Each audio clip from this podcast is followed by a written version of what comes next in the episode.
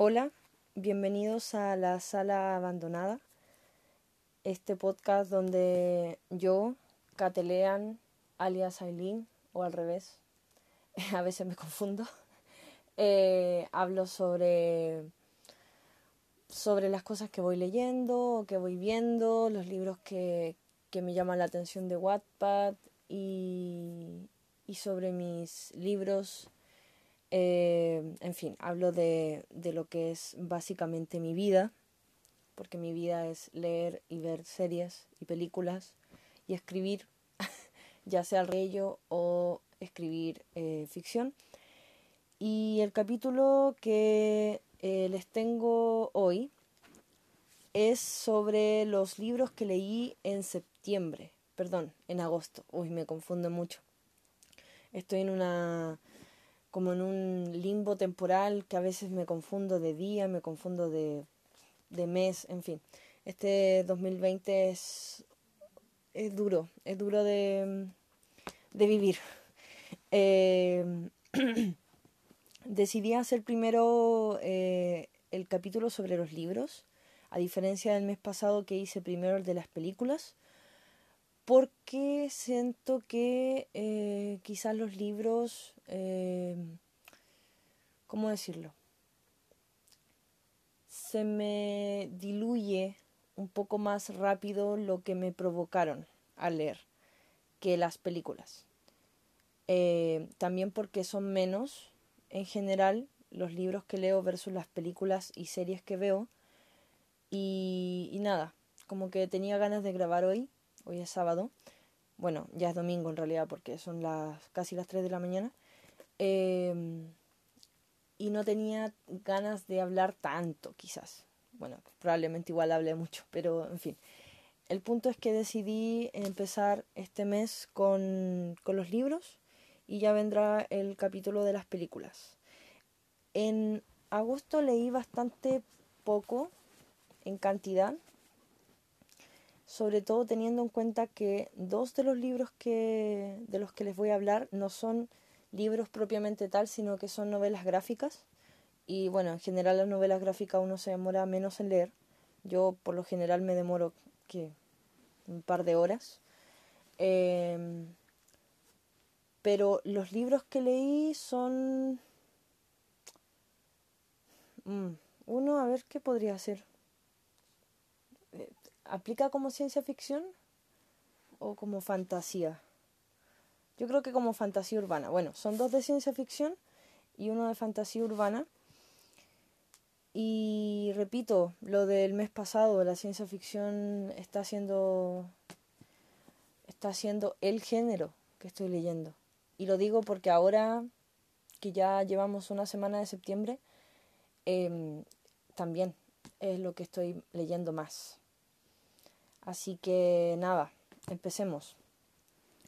El primer libro que leí en el mes de agosto fue sin duda mi libro favorito del mes de agosto. Es un libro que quería leer hace tiempo, pero le tenía un poco de miedo. Eh, lo tenía hace ya años, creo. Sí, un par de años lo tenía en mi, en mi pila de libros pendientes por leer.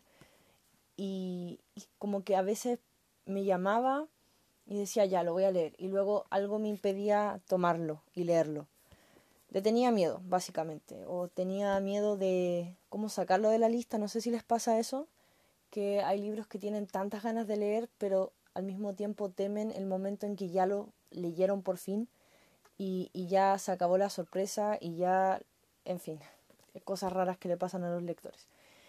De hecho, me pasa a veces cuando leo un libro que que me gustó mucho o que durante un largo tiempo quise leer, que, mm, que extraño la época en que no lo leí, en la, época en que no lo había leído y aún me faltaba vivir esa increíble experiencia de leerlo.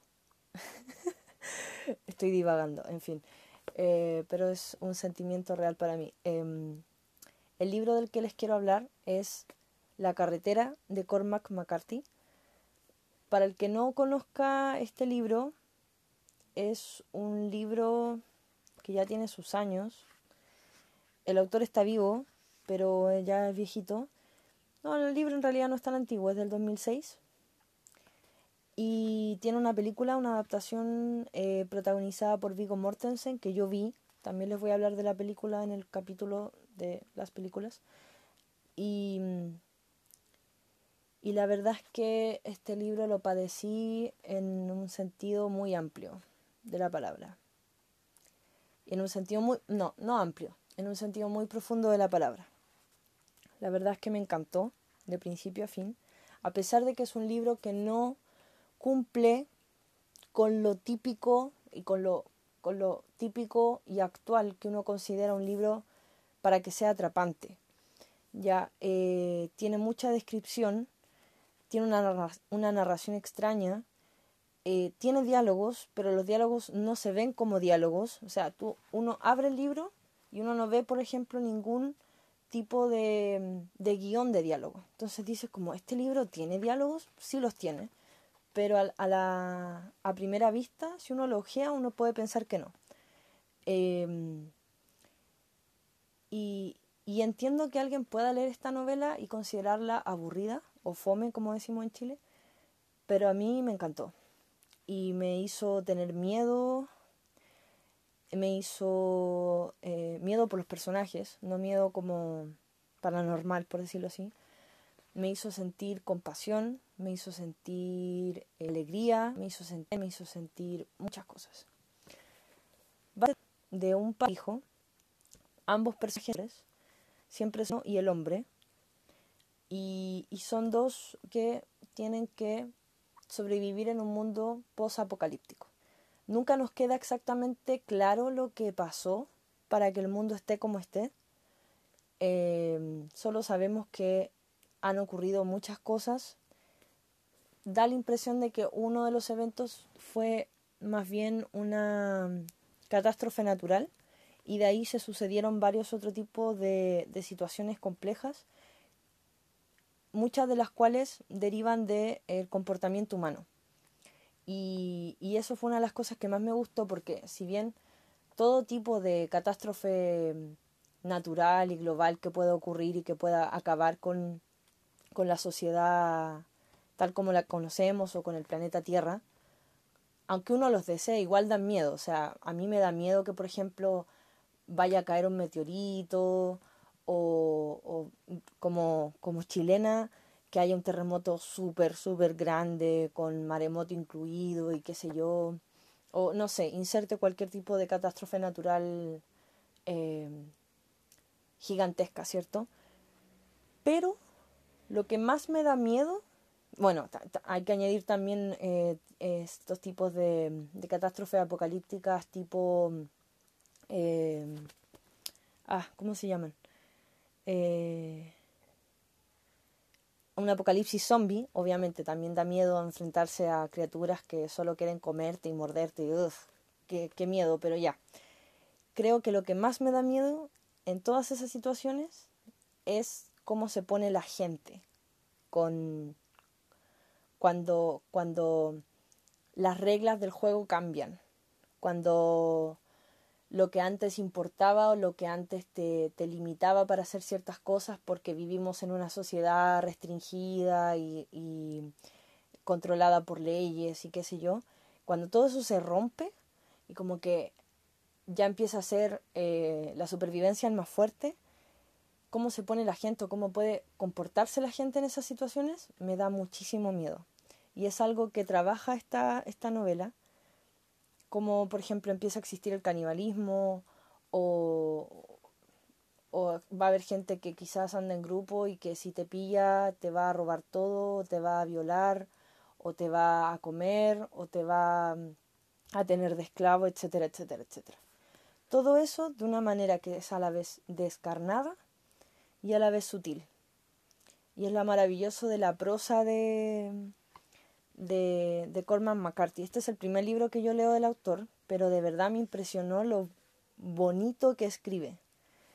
Y bueno, impresiona también lo bonito que puede ser incluso en este tipo de, de historias, ¿cierto?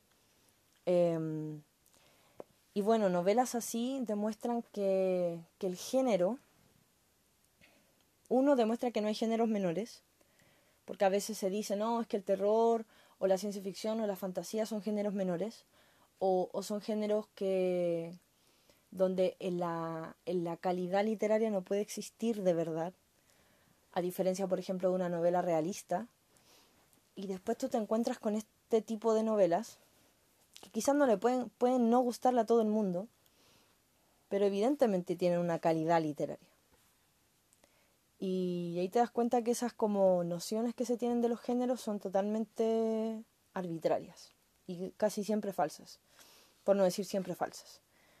Em, nada, si les llama la atención, em, es que eso es, lo, eso es lo bueno de la carretera, que se lo puedes recomendar a mucha gente. Y gente que quizás tiene perspectivas súper distintas de la literatura. Si te gustan las historias de, de futuros post-apocalípticos y quieres ver cómo un padre y su hijo sobreviven a eso, lee La carretera.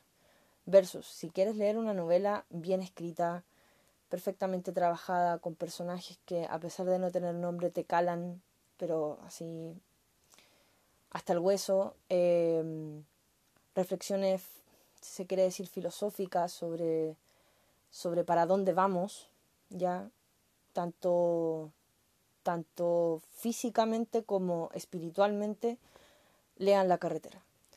Entonces, personas súper diversas, siento, pueden leer esta, esta novela y, y disfrutarla. Yo la disfruté mucho, lloré en varias partes. Creo que mm, ambos personajes son maravillosos. Eh, es genial como uno se siente identificado con ambos personajes, con la inocencia del niño, con estas ganas de, ayudar, de esta, esta como sensación de pérdida de un mundo que en, realidad este niño no conoció o que conoce solamente a través del relato de su padre, versus la perspectiva de una persona adulta que vio como, o sea, que vivió en, en el antiguo mundo, vio cómo cae este mundo y ahora está tratando de sobrevivir y quiere salvar a más, además a su hijo y no sé, no tiene esperanza, pero a la vez tiene esperanza en, en, que su hijo sí puede ser un, un, motivo de esperanza, no sé, es muy, es muy loco y es muy triste, casi siempre es muy triste.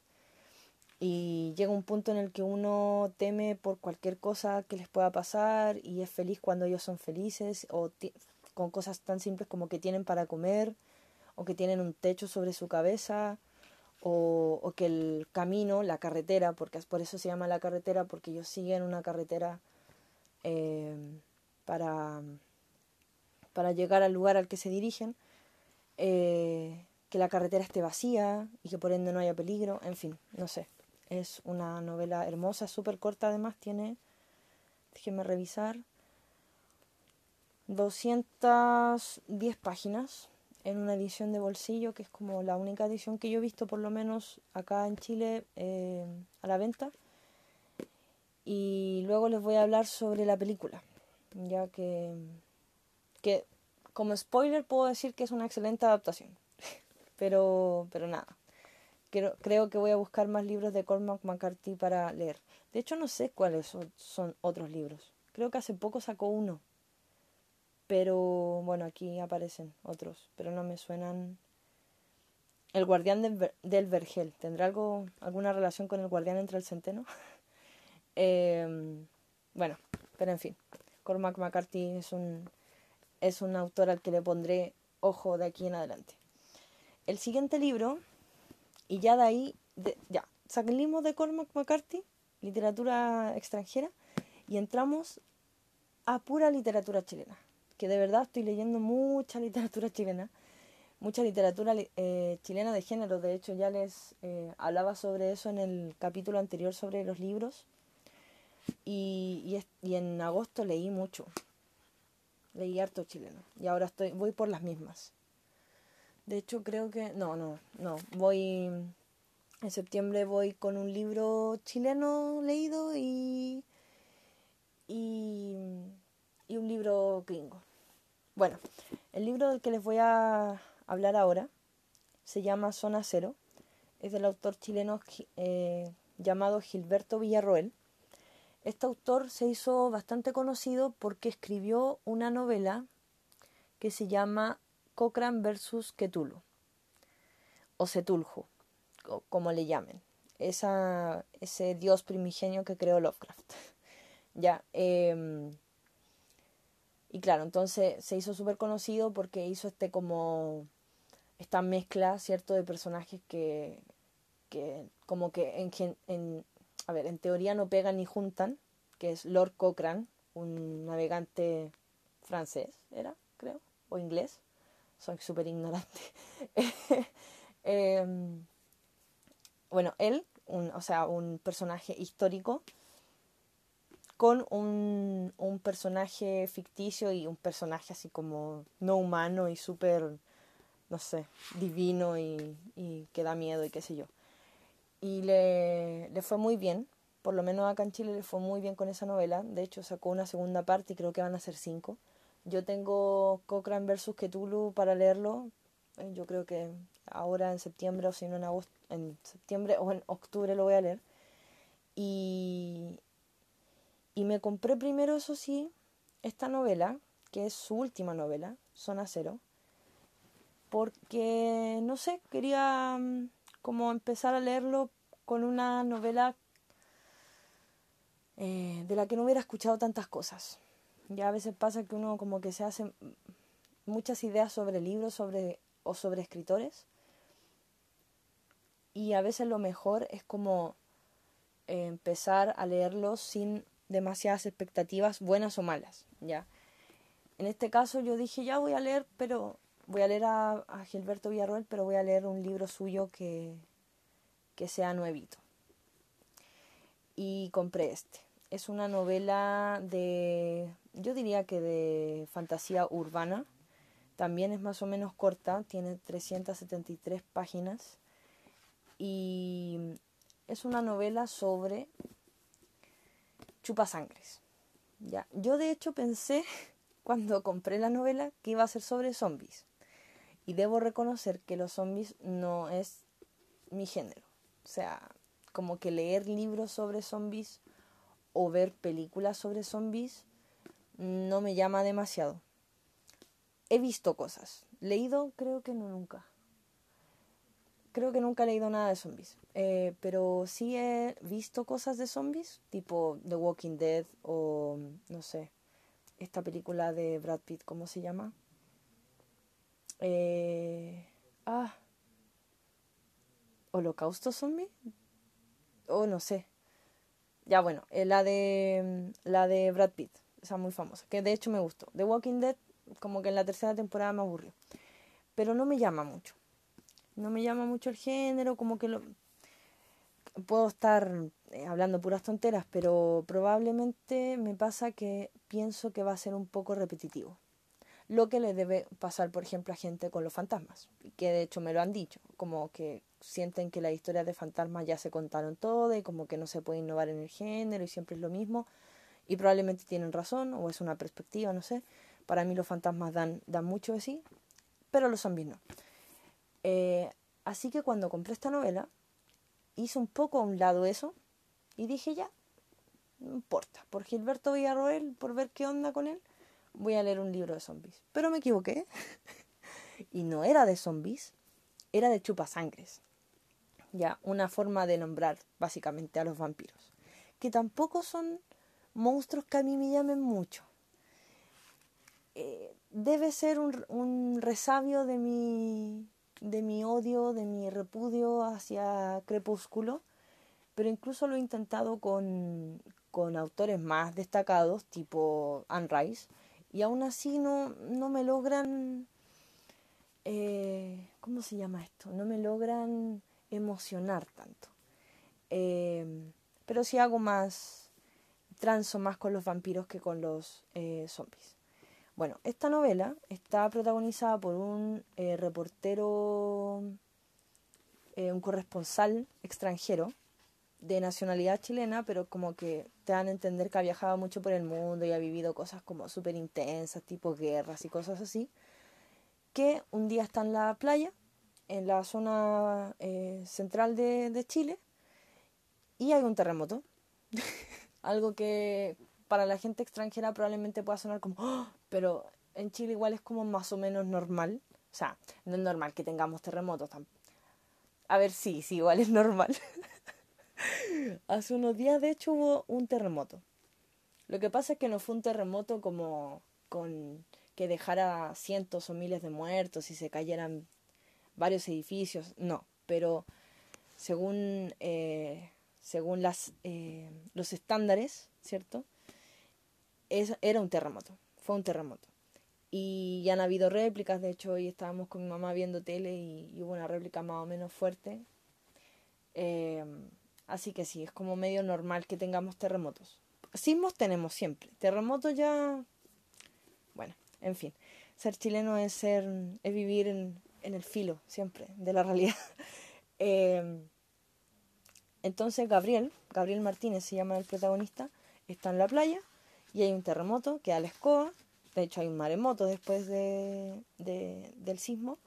Y y él está justo separado de su pareja, o sea, separado físicamente de su pareja, porque mientras él está en la playa, ella está en Santiago, en una torre que, que Gilberto Villarroel inventó, pero que, que, queda en un sector que sí existe de Santiago, que es eh, como lo que los cuicos o los snobs de acá llaman muy pedantemente Sanhattan, ¿ya? Eh, que es donde están los edificios más grandes de la capital, que son como dos o tres edificios más altos, pero que, que en fin. Em, crea esta torre y esta mujer, que se llama Sophie, creo. De hecho, ella es de nacionalidad francesa. Sabine. Sabine o Sophie, una de las dos. Sabine, ya. Eh, ella está en esta torre que es muy, muy alta. Supone que esa torre es la más alta en ese momento de Santiago. Entonces este tipo no haya que hacer, pierde la comunicación por teléfono con, con Sabine, con su pareja, y luego lo vemos intentando llegar a Santiago porque, no contentos con haber, haber habido un terremoto y un maremoto en la zona costera, a través de una transmisión de la televisión, se dan cuenta de que algo muy extraño está pasando en Santiago. Y es porque eh, estos periodistas van al cementerio general, ya que es como el cementerio más antiguo de, de la capital, y se dan cuenta que algo, un ser extraño, salió de una cripta que estaba así como onda eh, mausoleo. Abajo había una, una tumba, una fosa común que supuestamente no, no estaba ahí o, nadie recordaba que estaba ahí y debajo de esa fosa común estaba había una cripta. Y de esa cripta sale alguien o un ser que comienza a atacar en vivo ya en la transmisión misma empieza a los periodistas. Y ahí como que ya no hay conexión con la, con la capital, nadie sabe lo que está pasando y este tipo tiene a su, a su pareja que además bueno, ya, eso como quizá muy spoiler, pero en fin. Eh, Gabriel entonces decide eh, ir a Santiago. Y, y da lo mismo como, pero él tiene que llegar a Santiago. Y cuando llega a Santiago se da cuenta que parece que la cosa es mucho más grave incluso de lo que él había imaginado porque ya el control de la capital está bajo militares gringos. Y ahí comienza la aventura, ¿cierto? De, de entrar a la capital, de llegar a ciertos sectores donde, por ejemplo, los militares gringos tienen que sacar a un, a un sujeto VIP, ya un hombre que, que le solicitó como protección al gobierno estadounidense en calidad de, de, de testigo. Y, nada, empieza Gabriel junto con algunos militares, algunos marines estadounidenses, a recorrer Santiago e ir descubriendo lo que está pasando. Que, que poco tiene que ver con, o sea, todo surgió con el terremoto, pero ya esto escaló a niveles súper fantásticos y qué sé yo. La novela es muy entretenida, tiene unos personajes que a mí me encantaron, no son personajes así súper profundos y súper trabajados, pero son eh, como carismáticos. El protagonista, por ejemplo, como que uno engancha el tiro con él es muy difícil, pero mis favoritos fueron los mineros, que, que el, el, protagonista y los marines que lo acompañan se encuentran en, en la primera parada que hacen eh, ya dentro de Santiago. Eh, son unos mineros, son tres, y son unos mineros como súper comunistas.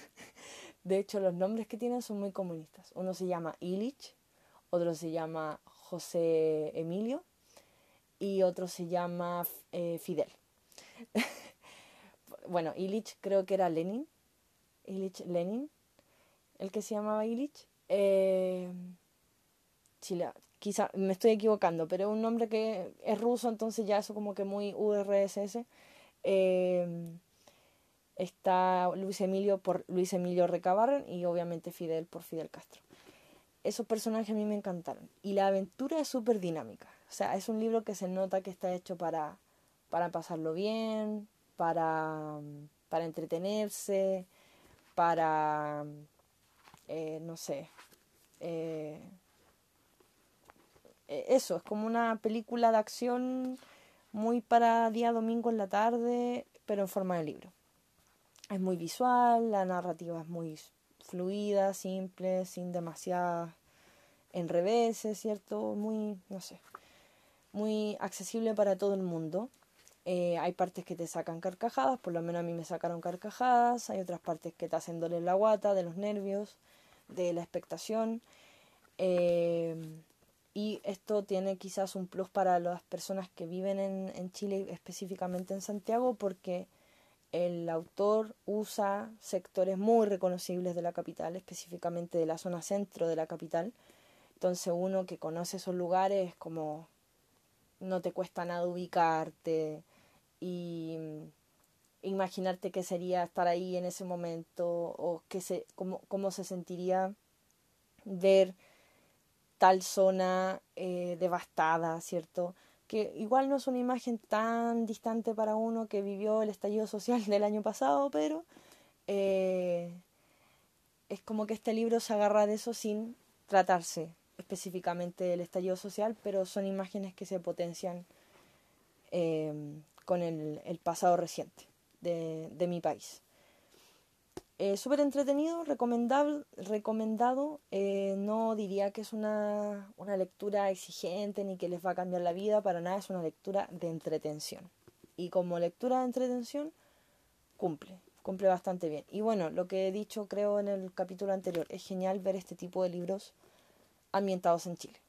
Ya, se agradece. Se agradece que, que, que mi país, o que cualquier país de Latinoamérica en realidad, yo lo digo de mi país porque porque bueno, soy de acá y obviamente es el tipo de literatura que estoy consumiendo ahora, pero yo creo que esto se aplica a todos los países de Latinoamérica. Es genial que los autores estén usando su patria, que, que son un poco fascistas eso, no, no, pero que estén usando su, su raigambre, ¿cierto? Su, las zonas que ellos conocen eh, las zonas que los han formado para eh, usarlos de escenario de, este tipo de, novelas. Ya no es que tengan que hacerlo, no es una obligación, pero a mí me parece súper eh, grato y, y bonito que lo hagan. Ya, eso, eso me pasó con Zona Cero. Fue como, oh, qué bacán leer esto y que pase, no sé, en, en la zona de Plaza Italia o la zona de Providencia, que son sectores que yo conozco mucho, en fin. Eh, a este libro yo le pongo, eh, le doy tres tortugas. De hecho, la carretera no, no le di puntuación, pero le doy cinco tortugas porque es hermosa. Y a zona cero le doy tres. Sí. Que de hecho estoy copiando la, las estrellas que le pongo en Goodreads. Últimamente estoy muy como... Estoy usando harto esa, esa plataforma. Ya para los que no la conozcan, es una página barra aplicación. Yo ocupo la aplicación en el celular, donde tú puedes ir eh, añadiendo los libros que, que, has leído, que estás leyendo, o marcar los libros que quieres leer y los puedes rankear con estrellas, máximo 5 estrellas, puedes escribir reseñas y además se genera como comunidad, ¿cierto? Porque sigues a otras personas, entonces ves lo que otras personas están leyendo y, y en general Goodreads es como el parámetro para ver qué piensa la gente de los libros, ¿ya? Es como Rotten Tomatoes en el cine, por dar un ejemplo, y, o Metacritics, y Goodreads en este caso es el de los libros. Entonces, eh, no sé, lo estoy usando harto porque además cuando tú, tú estás leyendo un libro, puedes ir anotando tu avance. Entonces, pones en la página que vas y la, la aplicación te da el porcentaje del libro que llevas leído. Y no sé, me parece súper útil. Yo que no ocupo marca página, eso es como podríamos decir mi marca página actual.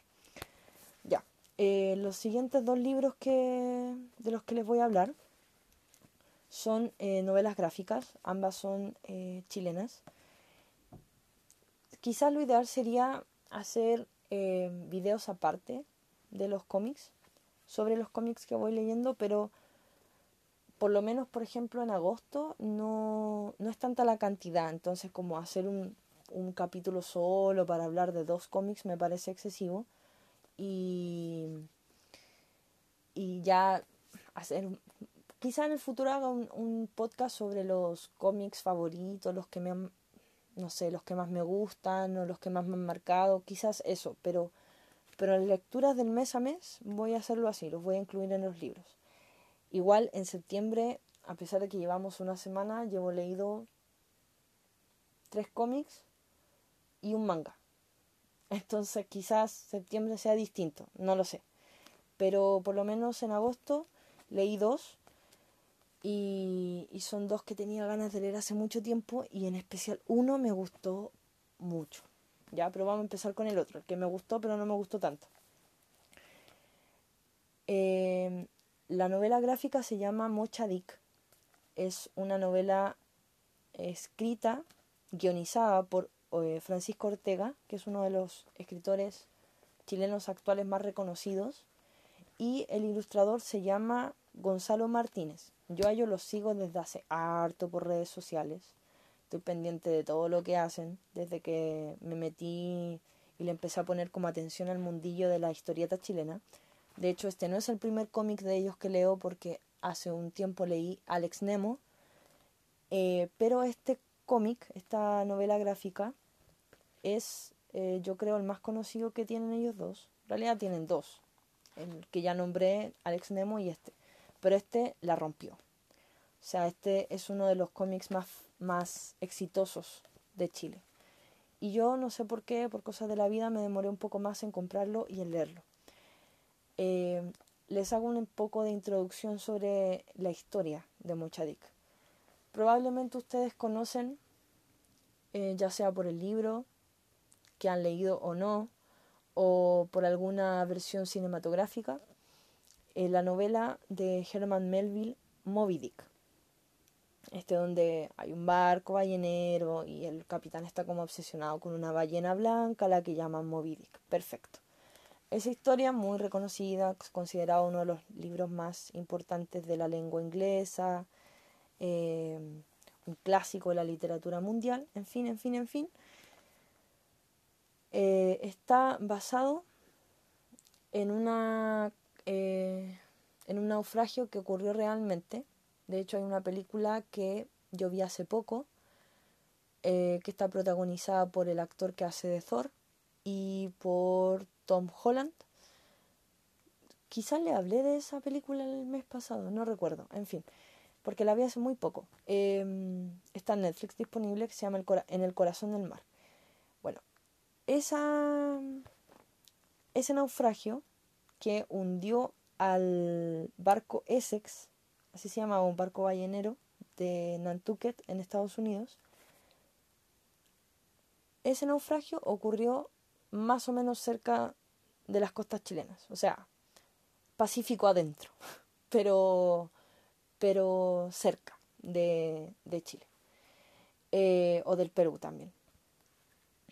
Eh, y de hecho, la, la ballena, Moby Dick, está basada en una ballena que supuestamente existió eh, cerca de, de, las costas chilenas, que es esta Mochadik, ¿cierto? Entonces se supone que era una, ¿cómo decirlo? Una historia que ocurrió por acá cerca, con una ballena que, que acá más o menos se conocía, o que otros eh, marinos hablaban de, esta ballena blanca, ¿cierto? Que era muy agresiva con los balleneros y era incluso capaz de hundir barcos, como le pasó a este barco Essex.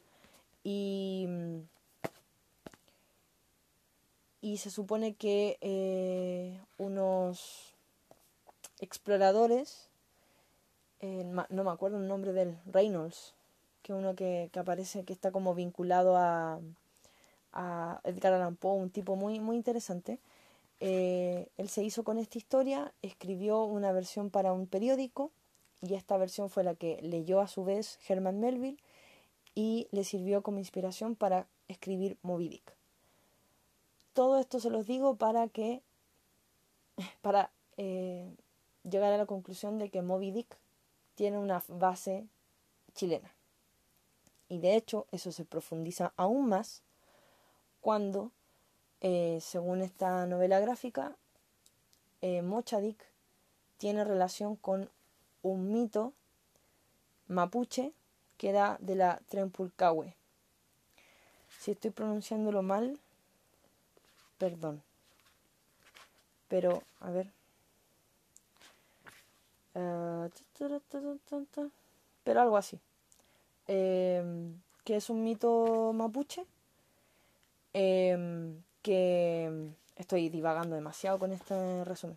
En fin, eh, es un mito mapuche que se parece bastante a una parte del mito artúrico, ¿cierto? De una isla donde eh, van a parar los guerreros y estos guerreros eran acompañados por eh, un, unos espíritus que se convertían en ballenas, ¿ya?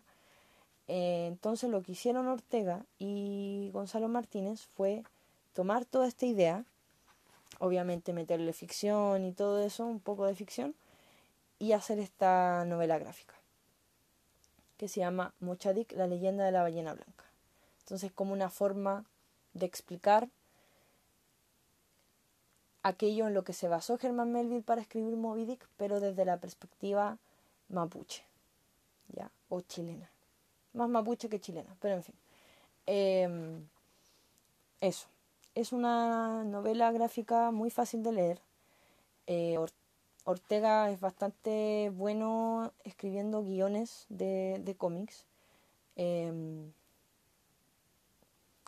y, y, se nota que esta historia la maneja, se, se, nota que siempre quiso escribir esta historia. De hecho, él está muy, muy ligado a, a como lector a Moby Dick. Es una historia que siempre le fascinó mucho. Eh, y, y, perdón, y Gonzalo Martínez, el dibujo, eh, ¿cómo decirlo? Es un dibujo que funciona muy bien.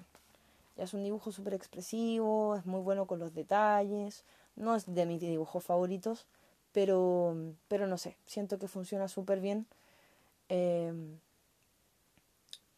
para lo que tiene que servir, ¿cierto? Que es para la creación de los personajes, para la expresividad de los personajes, es súper bueno dibujando barcos, de hecho, me encantan las escenas donde aparecen barcos. Y, y nada, es una, una novela gráfica muy recomendable, sobre todo porque siento que la puede leer cualquiera. Y es algo que hacen súper bien Ortega y Martínez, puede leerlo cualquier persona. Alguien que lleva mucho tiempo leyendo cómics, alguien que recién está adentrándose al mundo de los cómics, eh, lo puede leer alguien, un, niño o un adolescente, lo puede leer un adulto, en fin, es una novela gráfica súper accesible y súper eh, fácil de leer para cualquiera. Mm, no es mi novela gráfica favorita de Chile. No es tampoco, yo creo que me gusta más Alex Nemo que Mochadik, pero, pero sí, funciona súper bien y me gustó. No sé si le puse tres o cuatro estrellas, pero digamos que le puse cuatro tortugas. Aquí le voy a poner cuatro tortugas. Y nada, ahora tengo más ganas de leer Moby porque lo leí hace mucho tiempo, pero la versión como recontra, recontra, resumida y, y quiero leerlo completo. De hecho lo tengo ahí esperándome. Pero ese es un, es un proyecto. Eh, hay como libros que son proyectos de lectura casi. Como cuando uno dice, ya quiero escribir tal libro, ya es como quiero leer este libro y tiene que eh, ponerse con ellos, como leer, no sé, los libros de León Tolstoy o, bueno, Moby Dick o algo de Dostoyevsky o alguna saga larga. Así, son proyectos de lectura. Dejando de lado a Moby Dick, que me costó un mundo explicar todo lo que hay detrás de mucha Dick, pero en fin, eh, voy a pasar al, a mis, yo creo que es mi segunda lectura favorita del mes de agosto. Y es también una novela gráfica que se llama Príncipe Yu. Chilena también, pero esto es de ciencia ficción. Eh, está escrita por Cote Carvajal y dibujada por Jade González. Yo también a ellos los conozco bastante por redes sociales, sobre todo a Cote Carvajal, em, pero nunca había leído nada de él como guionista, ni tampoco había leído ningún cómic donde Jade González escribiera, perdón, eh, dibujara. Y de hecho de él, él tiene un, un cómic que se llama El Cardenal, sobre la figura del cardenal... Oh, que soy mala para recordar los nombres cuando grabo podcast. Como que se me bloquea. Eh, el cardenal Silva Enríquez. No, pero no me acuerdo su nombre. Pero es un cardenal que en la época de dictadura fue muy importante a la hora de exigir eh, el respeto por los derechos humanos. Ya de hecho él tenía la Vicaría de la Solidaridad, que era una de las pocas entidades que eh, se preocupaba de descubrir dónde estaba la gente que, los militares desaparecían y, y, pedir que liberaran a los prisioneros, etc. Y el Cote de Carvajal hizo un cómic sobre él. Y ese era el cómic que a mí más me llamaba de Cote Carvajal, por todo el tema que trate, porque yo estoy escribiendo una novela sobre la dictadura, en fin. Eh, pero al final, no sé por qué, fui y me compré Príncipe Yu, que es una novela gráfica que se nota al tiro, o sea, por la portada que es enfocada a un público infantil. Pero yo no tengo problemas con eso, o sea, si algo es como, como para niños o para jóvenes y me llama la atención, yo lo leo, ¿no? como que eso no me echa para atrás. Y por suerte, porque desde la página 1, primero por el dibujo, y ya a medida que iba leyendo por, por la historia y como por el universo creado y los personajes y todo, este cómic me encantó, me encantó, de verdad, es maravilloso. O sea, primero el dibujo de Jade González es perfección. Es como que tiene un estilo tipo serie animada de Netflix ahora, Voltron, Chirra, Em, tiene de repente, sobre todo en los ojos de los personajes, como cierto, cierto estilo eh, de anime japonés. Es súper expresivo, súper dinámico. Y, y el color que a todo esto lo hizo también Cote Carvajal, porque él se dedica a, a colorear cómics, me encanta. O sea, es súper, eh, como que te explotan los ojos así, eh, todos los colores. Eh, son súper bonitos, súper bien combinados, como le da, le da ambiente, que es como es el, el fin del color, no solamente como rellenar espacio y que, que se note que, no sé, eh, que, a ver cómo decirlo, que el color, el color tiene que ser narrativo también en el cómic. Entonces, como, claro, uno ve eh, si es de día, si es de noche, si hace calor, si hace frío, si, si la escena es eh, dinámica eh, porque es tensa o, o, es como más relajada o incluso es más onírica o dependiendo en qué ciudad estén o si están rodeados de naturaleza o están dentro de un edificio, en fin, todo lo que tiene que conseguir el color, por lo menos para mí, en Príncipe Yu el color lo consigue. La historia es sobre un mundo, un universo más bien, eh, no sé, futurista, extraño, donde todo está regido bajo la, dirección de el Sol Azul, así se llama. No sabemos lo que es, no sabemos si es una entidad, no sabemos si es un lugar o algo, no sé. La cosa es que él rige todo el universo, eh, esa, el sol azul es quien pone las reglas, pero los que hacen ejecutar su, su, sus decisiones, su, su voluntad, son los custodios, ¿ya? Que son como líderes políticos eh, y sociales. Em, y Yu, que es el protagonista, es hijo de los custodios, ya, del matrimonio custodio que no recuerdo sus papás, pero él es el hijo, entonces es como... Eh, es un príncipe, básicamente. Y al principio vemos todo lo que eso le acarrea, ¿cierto? Que no puede salir a la ciudad porque le puede pasar algo, entonces no puede jugar con los niños como otro niño normal, en fin. Y, y poco a poco estas preocupaciones más, eh, podríamos decir, egoístas o, o infantiles, que tienen todo el sentido del mundo en todo caso, pero, pero que son un poco más livianitas, se van transformando cuando cuando hay misterios que resolver y misterios que, afectan a su familia, primero a sus padres y luego a todo el mundo que él conoce.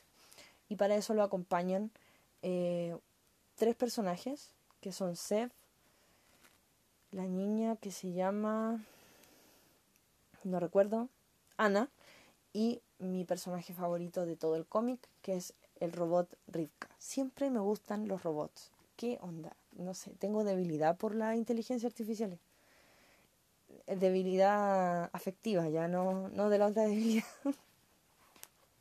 en fin, era innecesario explicar eso.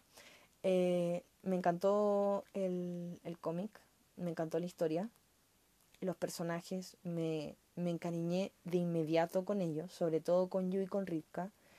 Siento que al final es un poco apresurado, cosa que no es tan rara tampoco, sobre todo en las en las novelas gráficas y esto huele a segunda parte, a continuación. Y quiero la continuación porque de verdad es maravilloso. Es que es como una serie de las que hacen ahora. Estas series que son bonitas de ver y al mismo tiempo te entregan todo eso de, de los dibujos animados, de eh, personajes súper carismáticos y momentos chistosos, pero debajo de eso o, complementando eso, hay mensajes que son más profundos y, qué sé yo. Hay como, como que siento que ahora las series animadas están mucho mejor balanceadas que antes. Que antes eran como, en general siempre eran de humor. En cambio ahora como que, eh, con excepciones obviamente, yo creo que hay un antes y un después de Avatar, ¿cierto? Pero ahora están como muy, mucho mejor balanceadas hay humor, hay mensaje como eh, mensaje podríamos decir, no sé, moral o qué sé yo, como más moraleja, pero, pero no anticuada y hay desarrollo afectivo y eh, sí, sobre todo desarrollo afectivo de los personajes, en fin. Eh, eso mismo me pasa cuando me pasó cuando leí El Príncipe Yu. Em, yo a este cómic o esta novela gráfica le pongo, yo creo que cuatro tortugas. Es maravilloso, de verdad me encantó. Me encantó. Ojalá hagan una segunda parte. Y para finalizar este capítulo donde he, he divagado muchísimo, yo pensaba que iba a hablar poco. En fin, ya. El último libro que leí es un libro cortísimo, tiene 99 páginas. Es un libro de un formato llamado pulp. Eh, la gente joven que está escuchando esto, si es que hay alguien que está escuchando esto, probablemente diga, ¿qué es el pulp? ¿Es Pulp Fiction? de la película de Tarantino. Bueno, algo así. Em, yo creo, creo que alcancé a, leer algo pulp, creo tengo vagas sensaciones de haber leído como unas que yo las consideraba revistas, no libros, pero eran como, como claro, como revistitas un poco más gruesas de lo normal y historias que eran medias sexonas, creo. Parece que habían algo así. textos de ese tipo en mi casa. Eran libros que se compraban en el kiosco, de literatura muy fácil. Em, en algunos países se hizo muy famoso el pulp como em, centrado en los géneros de la ciencia ficción o del terror. Eh, acá en Chile no sé, no sé si existió ese, ese movimiento, si se potenció. Lo importante es que ahora una editorial que estoy siguiendo bastante cerca, sobre todo debido a que trabajo en comiqueros, em, comenzó a sacar una colección que se llama Vintage Pulp para revivir este, este formato, ¿ya? Y para eso invitó a varios autores para que escribieran, ya fuera una novela de tipo pulp o, o hicieran un volumen de cuentos de, de tipo pulp y los imprimió en unas bonitas ediciones muy pequeñitas. De hecho, este libro que estoy sosteniendo ahora es un poco más pequeño que mi mano, así de pequeños. Eran libros que se pensaban para que la gente se llevara en el bolsillo o, fueran muy fáciles de cargar y de llevar a cualquier parte. Em, yo de esta colección me compré dos, hay una que me está esperando aún, no lo he leído, pero los quiero todos. Ya me van a llegar, de hecho, esta semana quizás me va a llegar otro que me va a enviar la, editorial para, que lo reseñe. Y este que leí, que se llama Front 243, escrito por Mitchell Dev, es un volumen de cuentos. ¿ya? Em, está compuesto por cinco cuentos que reúnen el género del terror y de la ciencia ficción. Eh, muchas situaciones complejas y terribles vividas en naves o en... ¿Cómo se llama esto? Como bases militares o científicas eh, en lugares aislados, eh, una especie de conexión entre distintos planetas, una especie de federación tipo Star Trek entre distintos planetas, en fin, historias de ciencia ficción puras, viajes espaciales, eh, brechas que llevan quizás a otros universos y mucho, mucho desmembramiento. es un libro donde, por lo menos en tres cuentos, hay un momento en que se desata el caos y seres que, están eh, afectados por alguna enfermedad o controlados por alguna especie de ente maligno, empiezan a atacar al resto y se los comen a mordiscos. Eh, así que hay, hay, escenas bastante desagradables ¿ya? Eh, de leer. Es un libro súper fácil de leer, o sea, uno se lo lee súper rápido. Yo los, en general yo los libros los hago durar. Em, pero, o sea, es un libro que perfectamente uno se puede leer en, no sé, uno o dos viajes en micro o en una tarde. Eh, o sea, tiene 100 páginas y, y, es fácil de leer, es muy fácil de leer. Y es un, un volumen de cuentos de los que a mí me gustan porque uno siente, a medida que va leyendo, que los cuentos están ligados entre sí.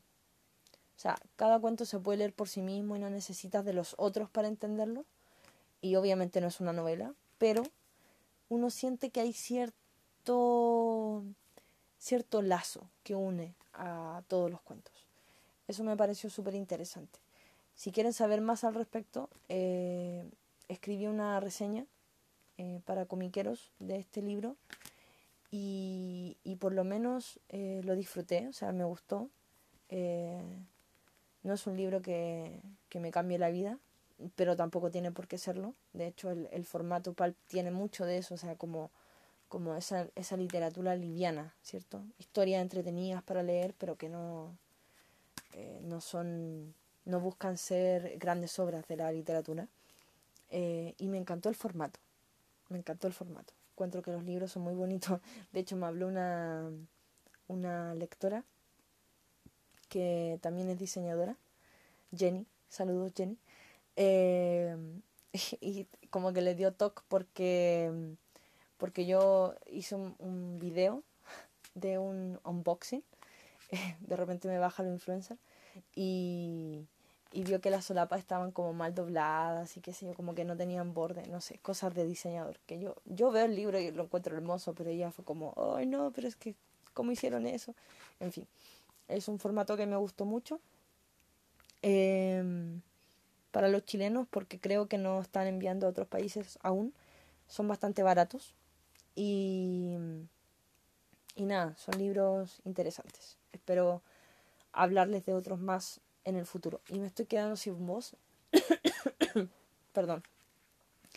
Eh, efectivamente, fue un capítulo súper largo.